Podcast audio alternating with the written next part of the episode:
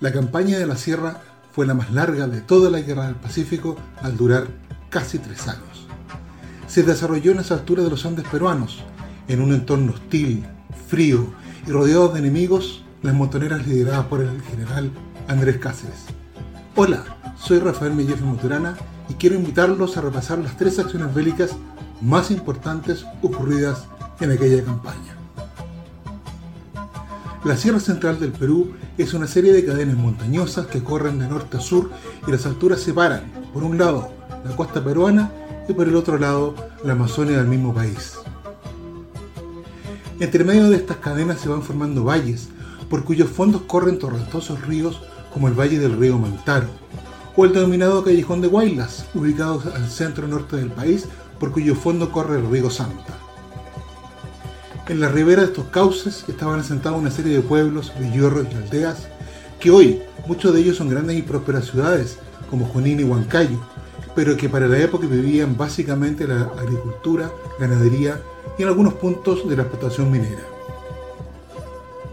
La altura de aquellas montañas hace que el aire sea extremadamente fino, seco y con poca cantidad de oxígeno, lo que coartó de cierta manera la capacidad física de los soldados chilenos.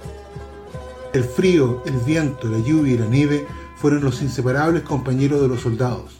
Las enfermedades transmitidas por insectos o por las aguas que bebían terminan por darnos este cuadro de calamidades naturales a las que estos hombres se vieron enfrentados constantemente. En total, tomando los departamentos de la costa peruana y los del interior, la superficie de este teatro de operaciones, el Teatro de la Tierra, fue de aproximadamente 260.000 kilómetros cuadrados. La primera expedición a la sierra parte el 15 de abril de 1881 desde Lima al mando del teniente coronel Ambrosio Letelier. Los objetivos que él tenía eran limpiar las cercanías de Lima y por supuesto el Valle del Rímac de los motoneros que operaban en aquella zona. Luego, ocupar el departamento de Junín de los ricos yacimientos mineros como los que estaban en Cerro Pasto y abundantes campos de cultivos agrícolas y de ganado que estaban en el Valle del Mantaro. Luego de muchos avatares, la primera semana de julio comienza a retirar sus tropas de la sierra. Para resguardar la retirada chilena, se envía a Casapalca, pequeño poblado en la sierra, una compañía del regimiento Win al mando del capitán José Luis Araneda y que le componen tres subtenientes, 78 soldados y un corneta. Este último, un muchacho de tan solo 14 años, llamado José Gavino Águila. La misión que tenía Araneda era vigilar los caminos por donde se suponía basarían los, el grueso de la división Letelier para abastecerla de municiones en caso de que tuviese algún problema o algún ataque. De junio de 1881, un día domingo, Araneda decide dejar un grupo de 14 hombres en el paso a las cuevas para hacer vigilancia y esperar en lo posible la llegada del grueso de la división. Pero a eso de media mañana de ese día aparece por la hacienda Sangrar el coronel Bento, al frente de más o menos entre 1000 y 1200 hombres. Ya cerca de las una de la tarde comienza a sangrar el primero de los épicos combates que conformarían esta larga campaña de la sierra. El combate es violento y se mantiene por toda la tarde de ese día. Los chilenos resisten porfiadamente los duros embates de los ataques peruanos. Cae la noche y la resistencia chilena continúa. En reunión de, jefes y oficiales peruanos convencen al coronel Bento de la inutilidad de seguir con el ataque y que no está logrando ningún resultado y por tanto deciden retirarse cargando sus muertos y sus heridos de regreso al poblado de Canta. Eran aproximadamente las 2 de la mañana del 27 de junio. Pocas horas más tarde, cerca de las 6 de la mañana de ese día, aparecen por la hacienda Sangrar los refuerzos enviados desde la ciudad de Casapalca. Los soldados del tercero de Esmeralda miran con los ojos desencajados por el espanto la escena que iban presenciando mientras arribaban. Cuerpos esparcidos por los alrededores, las bodegas y la capilla de la hacienda destruidas por el fuego. Jamás pensaron que alguno de sus compatriotas hubiese podido sobrevivir. Pero sin embargo, el capitán Araneda y sus bravos buines habían logrado resistir. Al entrar a la casa patronal encontraron al capitán Araneda junto a dos oficiales y siete soldados. Las bajas habían sido cruentas. 24 muertos, 18 heridos, dos prisioneros, un total de 44 hombres. Este fue el combate de sangrar. Para julio de 1882, las tropas chilenas ocupaban todo el valle del río Mantaro en plena sierra peruana. Pequeñas guarniciones de soldados chilenos estaban en los poblados de Oroya, Tarma, Jauja, Concepción, Huancayo, tantos y tantos más. La situación de la tropa era pésima. No tenían ropas, no tenían botas, no tenían medicamentos y tenían que soportar el frío viento andino. Por tanto, se autoriza al coronel del Canto a retirar sus fuerzas del valle del río Mantaro y se decide hacerlo a partir del día 9 de julio de 1882. Ese mismo domingo 9 de julio se produce uno de los hechos de armas más valorados y recordados de la historia de Chile, y que solo tiene parangón con el combate naval de Iquique. Nos referimos al combate de Concepción. Concepción es un pequeño poblado ubicado a 24 kilómetros al norte de la ciudad de Huancayo. La guarnición chilena la componía la cuarta compañía del batallón Chacabuco, sexto de línea, con 73 soldados, 4 oficiales, todos al mando del teniente Ignacio Carrera Cerca de las 14.30 horas de aquel día comienza el ataque peruano, cuyas fuerzas eran alrededor de 2.000 hombres, entre soldados, guerrilleros y montoneros que bajan raudos por el Cerro León. Desde ese momento los chilenos se baten con bravura, primero ocupando las cuatro esquinas de la plaza y, cuando la marea de peruanos es incontenible, se refugian en la iglesia y en el edificio adyacente que hacía las veces de cuartel general.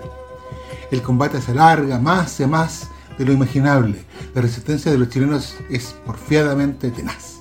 Los peruanos al mando del coronel Gastó deciden incendiar el cuartel chileno. Para ello rocían los techos con líquidos inflamables y le prenden fuego. Cada la noche el combate se sostiene.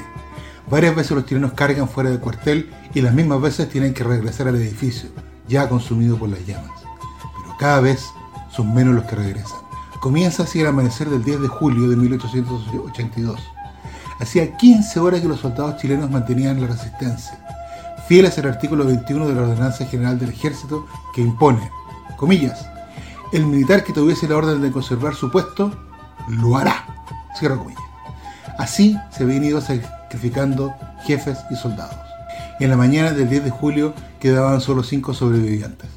El mando recae ahora en el subteniente Luis Cruz Martínez, muchacho que no llegaba a los 18 años de edad y solo cuatro soldados. Sin municiones, sin agua, sin alimentos, el joven oficial junto a su gente se lanzaría en pos de la muerte. El subteniente Martínez ordena a sus hombres prepararse para la carga final. Los cinco soldados chilenos se aferran a sus fusiles liberan sus bayonetas y se precipitan a la carrera en contra del enemigo. Faltaron unos pocos segundos, todo indicio del combate había desaparecido. Después de 19 horas de combate, todo había terminado. Solo quedaban las macabras danzas de los indios con los descuartizados miembros del cuerpo de los chilenos. El comandante del batallón Chacabuco, don Marcial Pinto Agüero, al verse imposibilitado de llevar los cuerpos a Chile, ordena al cirujano jefe, doctor Justo Merino Castro, extraer los corazones de los cuatro oficiales y llevarlos a Chile. Hoy, los corazones de esos cuatro valientes oficiales reposan en la Catedral de Santiago, en un pequeño monumento donde además están grabados los nombres de aquellos 77 inmortales. En agosto de 1882, don Miguel Iglesias había lanzado en su cajamarca natal el Manifiesto de Montán, documento que sentaría las bases para una paz definitiva con Chile el general Cáceres se opuso tenazmente y marchó con sus tropas hacia el norte en demanda de Iglesias, obviamente para derrotarlo.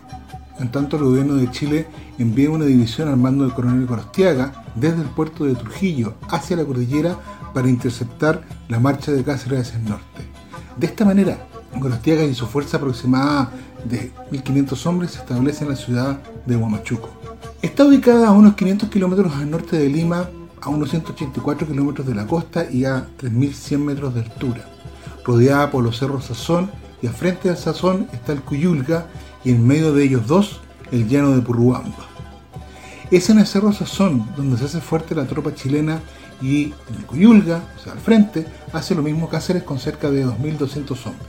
A las 6 de la mañana del martes 10 de julio de 1883, el coronel Gorostiaga ordena al capitán del regimiento Salvadores Ricardo Canales, que junto con dos compañías de surgimiento baje al llano de Purruamba y que avance sobre la derecha del Cerro Cuyulga.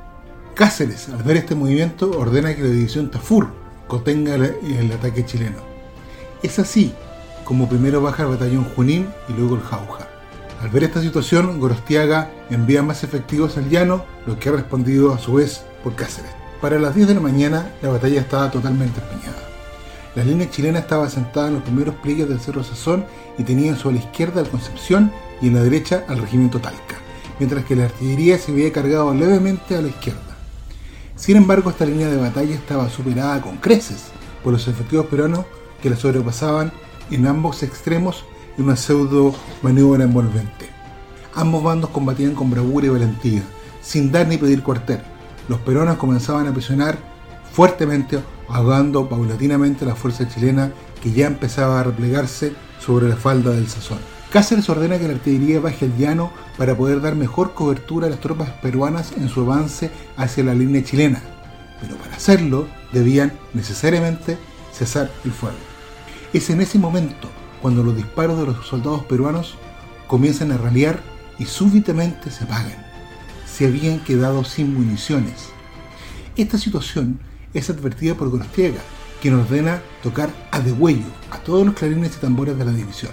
Los jinetes guiados por el sargento mayor Sofanón Parra, el inmortal, bajan como un celaje por la falda de Cerro Sazón, arrasan un sector de infantes peruanos y dirigen su carga hacia la artillería enemiga que aún no había podido instalarse matando a los servidores. Al mismo tiempo, el coronel Alejandro Corostiaga desciende por la ladera con su sable en mano, uniéndose a la lucha.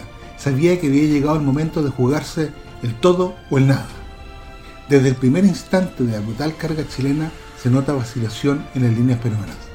Ellos no tenían cómo poner resistencia a una carga a la bayoneta, salvo con la culata de sus rifles usadas a modo de mazo.